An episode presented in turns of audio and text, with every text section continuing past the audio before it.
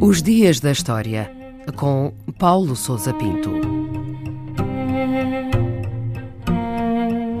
27 de julho de 1953, o dia em que foi assinado o armistício na Guerra da Coreia. Pelas 10 horas da manhã desse dia, teve lugar na vila de Panmunjom, localizada na fronteira entre as duas Coreias, uma cerimónia formal de assinatura de um acordo de tréguas entre as duas partes em confronto. Foram signatários o general Nam Il, em representação do exército norte-coreano e das forças chinesas, e o general norte-americano William Harrison Jr., em nome do Comando das Nações Unidas, que representava a Coreia do Sul. A assinatura do armistício concluiu um longo processo de negociações que se arrastou durante dois anos e que foi desencadeado devido à situação de impasse no cenário de guerra. Além de longo, foi um processo difícil e que deparou com diversos obstáculos de ambos os lados em confronto.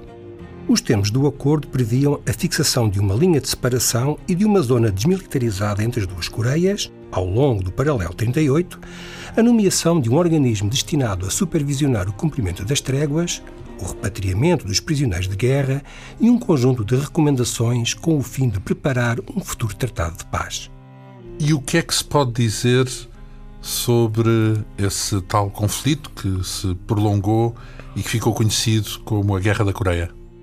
A Guerra da Coreia foi um conflito que opôs a Coreia do Norte à Coreia do Sul, as duas nações que surgiram na Península Coreana após o fim da ocupação japonesa. Como ocorreu noutras regiões do mundo, o fim da Segunda Guerra Mundial levou à formação de dois regimes antagónicos, com o apoio da União Soviética e da China e dos Estados Unidos, respectivamente. Não havia, portanto, condições para a formação de uma Coreia unificada. A vitória dos comunistas na Guerra Civil Chinesa, que permitiu a fundação da República Popular da China em 1949, agravou as tensões e precipitou os acontecimentos. Em junho de 1950, e confiante de que as suas forças seriam bem recebidas pela população sul-coreana, o líder da Coreia do Norte, Kim Il-sung, ordenou a invasão do Sul. Em resposta, os norte-americanos obtiveram um mandato das Nações Unidas para intervir em defesa do regime sul-coreano.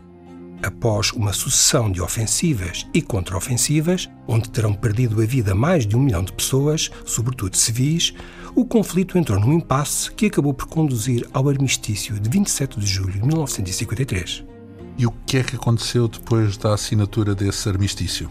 A divisão da Península Coreana em dois países rivais e em permanente tensão constituiu um sinal evidente da divisão do mundo em dois blocos antagónicos que marcou a segunda metade do século XX.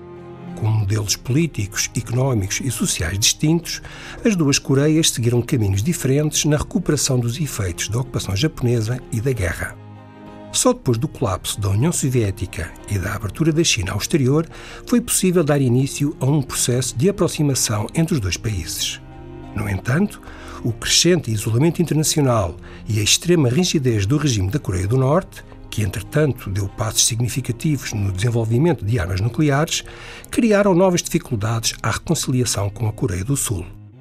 Os recentes desenvolvimentos, aparentemente auspiciosos, são encarados com algum ceticismo por parte dos analistas políticos que relembram o facto de nunca ter sido assinado um tratado de paz definitivo e de os dois países estarem ainda formalmente em estado de guerra.